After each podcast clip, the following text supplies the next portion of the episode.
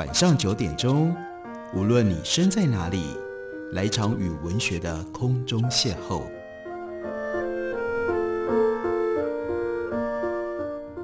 杨照谈书，邀您一同遨游文学世界，认识古今中外的经典之作。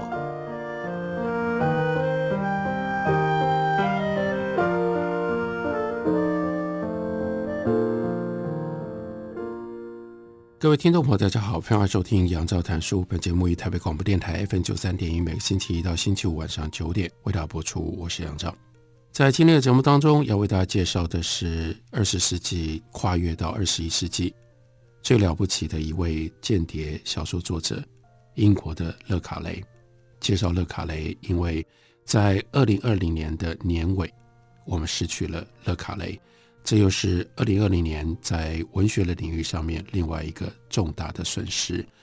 勒卡雷他写作间谍小说，当他开始写作间谍小说的时候，大家对于间谍小说所留下的印象是 Ian Fleming。Ian Fleming 最重要的代表作是《零零七》，所以呢，勒卡雷之所以写作间谍小说，应该是起源于他透彻地理解了间谍的生活。间谍的生活如此不完美，至少不会像是伊恩·弗雷明笔下的 James Bond 零零七那样的完美，那样像一个典型的间谍。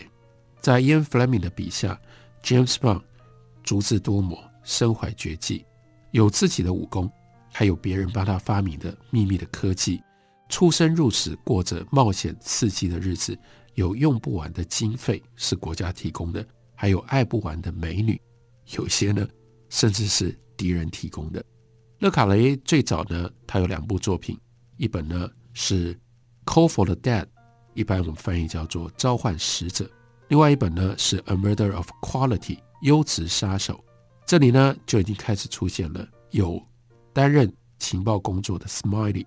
不过这两本书中的 Smiley 其实只是具备情报背景的聪明的侦探。这两部小说比较像是侦探小说。情报工作本身并不是重点，是用来说明解释 Smiley 为什么会这么聪明、这么厉害。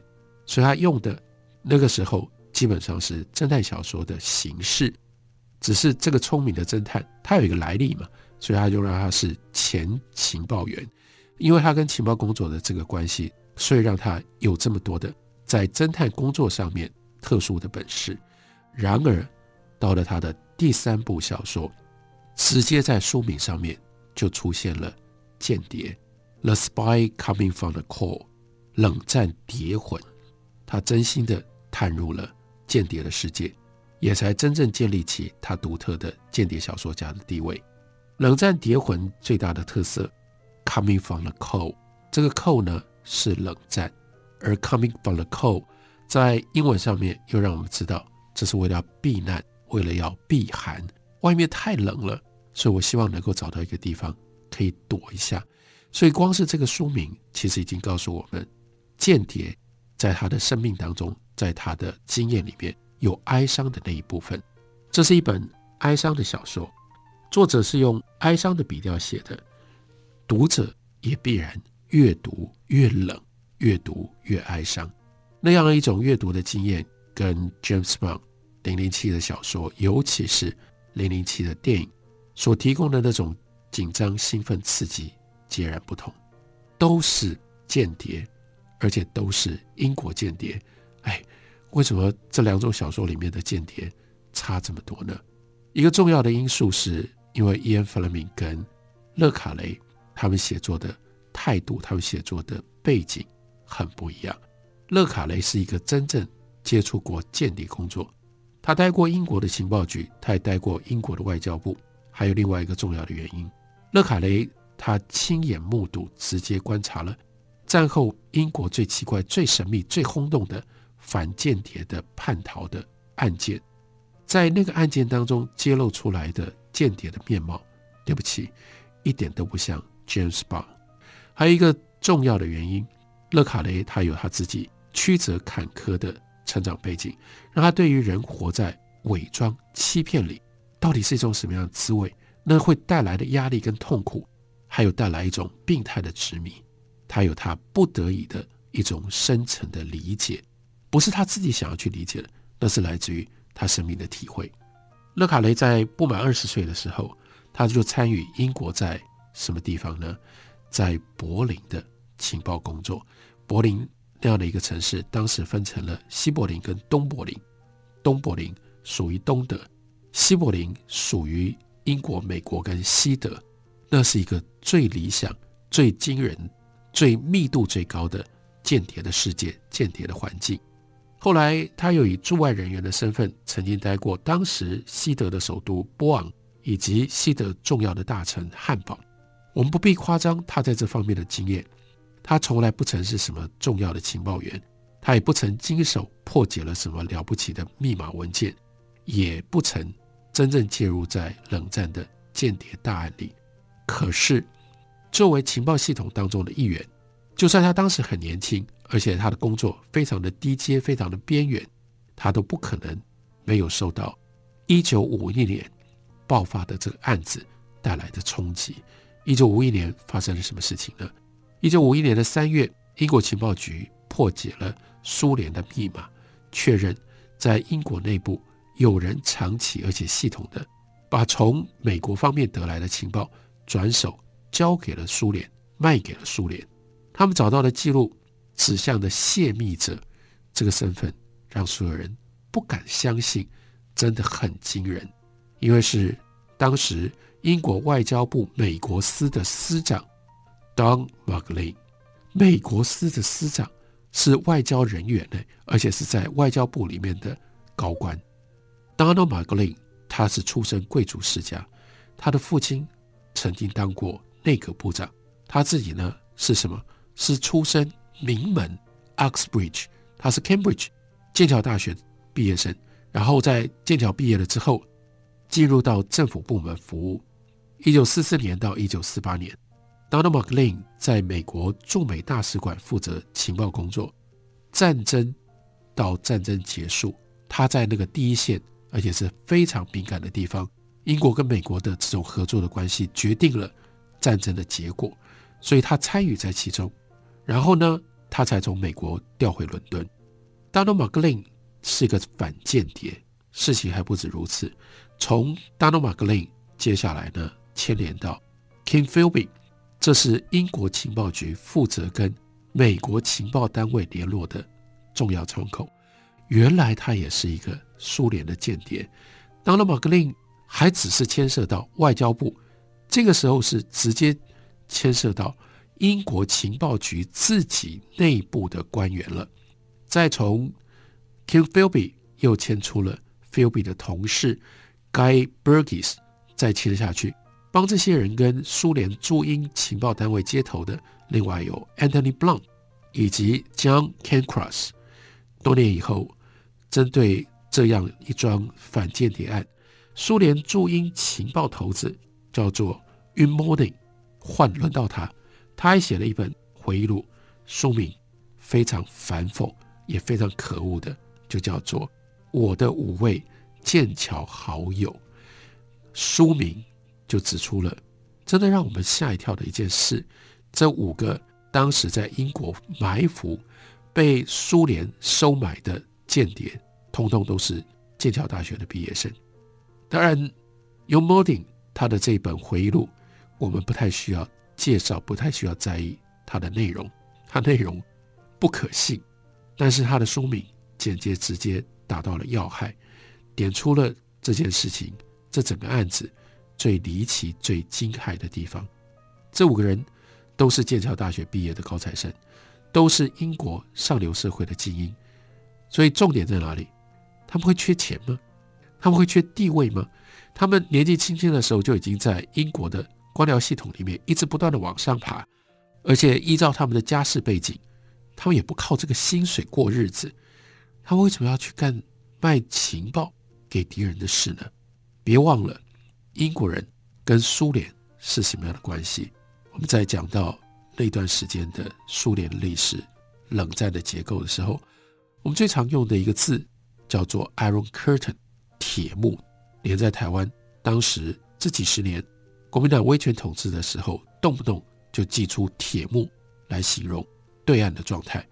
那 Iron Curtain 铁幕这个词从哪里来的？这个词清楚地判别了冷战两大阵营意识形态楚河汉界，是 Winston Churchill 是他发明的。他那那么擅长于运用文字的一个人，他才会想得出 Iron Curtain 铁幕，用这种方式来形容共产主义的阵营。这是他发明的。案子爆发出来，Donald McLean 跟 Burgess 他们一下子就逃到了莫斯科去了。那用 Merdin 当时本来也要安排 Brunt 也能够离开英国，而且承诺 Brunt 各种不同生活待遇上的好处。可是 Brunt 不一样，他拒绝了。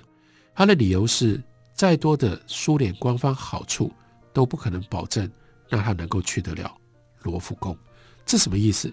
因为他的另外一个身份，他是一个艺术的爱好者，他是一个艺术学者，他甚至是一个非常有成就的艺术大家，所以他宁可在英国坐牢，他也不要逃到铁幕去，因为那样子的话，他终身就再也没有任何的机会可以到法国，可以到巴黎，可以进入到罗浮宫了。这桩英国情报界的超级大弊案、大丑闻。英国的民众可以透过新闻知道一点，但他们不会知道太多，因为这都是内幕。例如说，他们不会知道，多年以来，Donald McLean 只要他一喝醉酒，就大声嚷嚷，跟别人说说我是苏联间谍，我是苏联间谍。有一次呢，甚至因为人家不相信，他就在酒馆里面跟人家打架。他们也都不知道，这几个人个个生活郁闷，几乎都有酗酒的严重的毛病。那谁才会知道？这些圈内人才会知道。像勒卡雷这样的圈内人，知道细节的圈内人，因此也应该比一般的民众更好奇，更想知道为什么？为什么这些人会变成这样？这是勒卡雷他所有一切间谍小说的起源。还想要知道这些间谍为什么会变成间谍？他们过什么样的生活？他们为什么要这样做？我们休息一会儿，回来继续聊。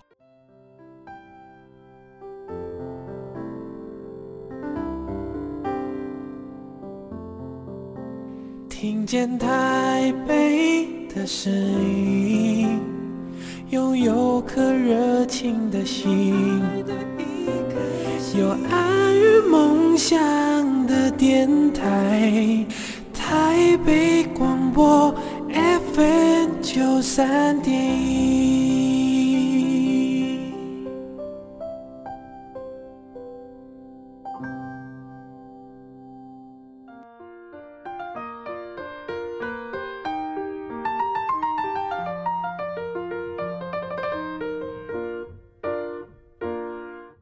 感谢您继续收听《杨照谈书》。本节目以台北广播电台 FM 九三点一，每个星期一到星期五晚上九点，为大家播出到九点半。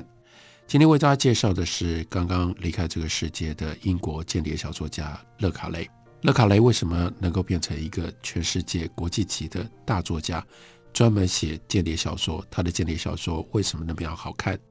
那是跟勒卡雷曾经在英国的外交部情报局都服务过是有关系的。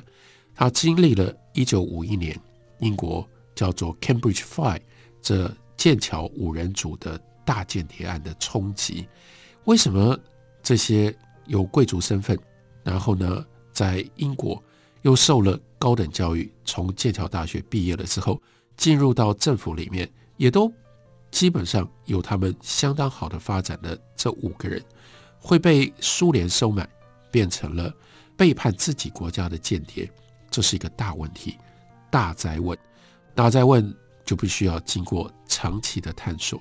长期的探索困扰着像勒卡雷这样聪明的灵魂，这么聪明的头脑，所以他就运用他的小说，一点一滴的拼凑这些间谍到底都是一些什么样的人，他们为什么会变成间谍？有一部分是小说，有一部分是史实，我们把它连接在一起，几十年下来，这个答案一点一点的浮现出来。第一个答案，那就是。这些英国社会的精英贵族世家的子弟，他们为什么要进入外交部？他为什么因为进入到外交部，然后他们会去接触到情报工作，因为他们怀抱着对于大英帝国的荣光的记忆。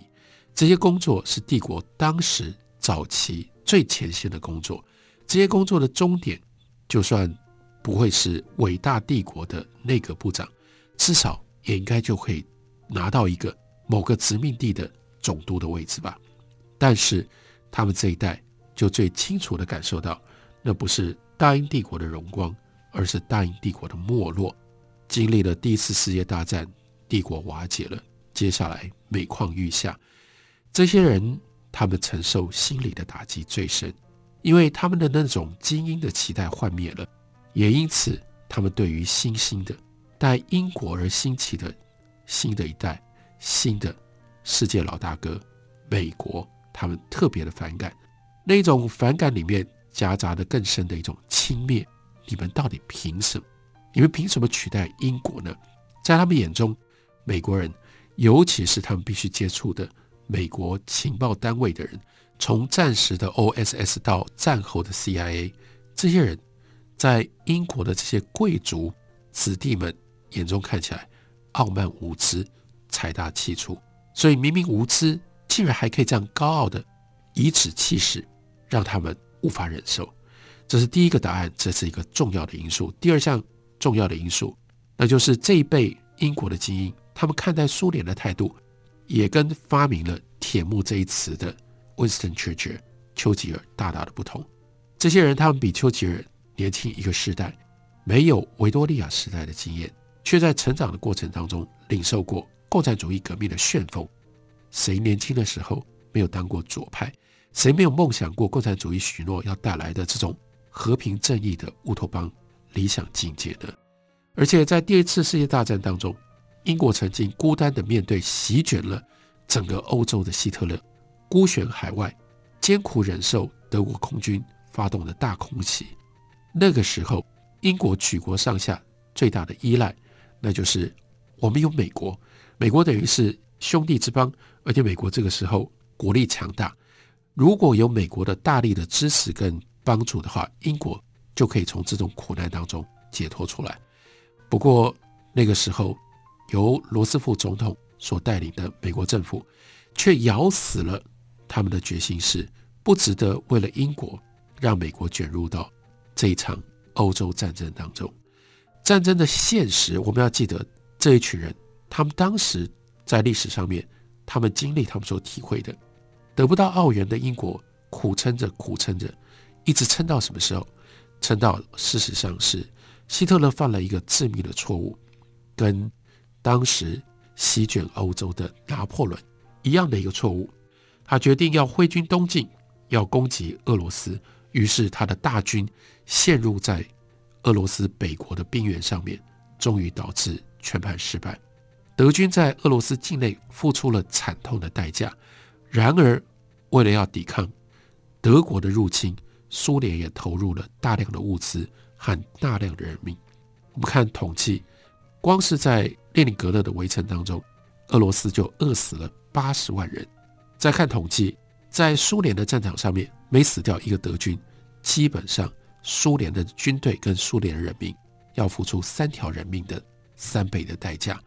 所以这真的是靠着苏联的这个庞大的代价跟牺牲，所以才让希特勒战败。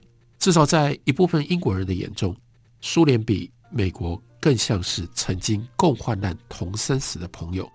资本主义控制底下的美国，现实功利，而且呢，对于英国这个没落的帝国，傲慢摆谱。相对苏联，总还闪烁着共产主义普世理想的光芒。我们从他们立场，真的就问：为什么英国非得选择追随美国不可能？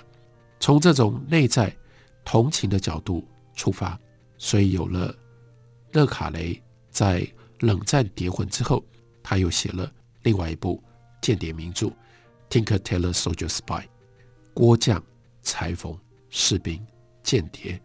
受到这种间谍世界内在斗争冲突洗礼过之后的勒卡雷，你想想看，他一定会对于什么叫做 loyalty，什么是忠诚，什么是 betray betrayal，什么是背叛，他有了跟一般人非常不一样的一种深层的形式，还有复杂的情感。的的确确，进入勒卡雷，真的是怎么读他的小说，有两张入场券，而且只有这两张入场券，一张叫做背叛，一张叫做欺骗。间谍生活，整个间谍的工作，当然就是背叛跟欺骗，不然你怎么当间谍？当间谍，你如果效忠于你的祖国，你进入到别人的环境里面，假装。你要取得他们的信任，最后你一定会背叛他们所给予的信任。如果你要有任何一点点的成就，你先得装出另外一张脸孔，那张脸孔不就是欺骗吗？间谍之所以成为间谍，就在于他隐匿了身份，他变成了另外一个人，他的生命跟他的生活就是一场彻头彻尾的欺骗。间谍的本质，我们说 spy，double spy。我们说双面间谍，但是双面间谍并不是这么特别。光是单面的间谍，任何的间谍，你只要是一个 spy，你在本质上你就是过 double life，你就是过双重的生活，用一种生活来掩护另外一种生活，同时也就意味着一种生活背叛另外一种生活，这是你的日子。你就是这样过着的。勒卡雷借由他的小说一再的提醒我们：欺骗就是欺骗，背叛就是背叛。记得不会因为穿上了间谍的外衣，欺骗背叛就变成了正当高贵的举动。就像伊恩·弗莱明在 James Bond 零零七的小说里面，这就不一样啊，因为零零七是英国的了不起的间谍，他效忠英国。所以他去骗人，我们都觉得啊，好高兴哦！这些既可恶又可恨的敌人被他骗了。哎，伊恩·弗雷明是告诉我们，James Bond 好厉害，我们替他鼓鼓掌，我们好喜欢他，我们好爱他。勒卡雷不是这样写的，勒卡雷告诉你说，欺骗就是欺骗，背叛就是背叛。即使在使出背叛跟欺骗的人自己作为一个间谍，你的心里面对这些事情。都不会是非常舒服的。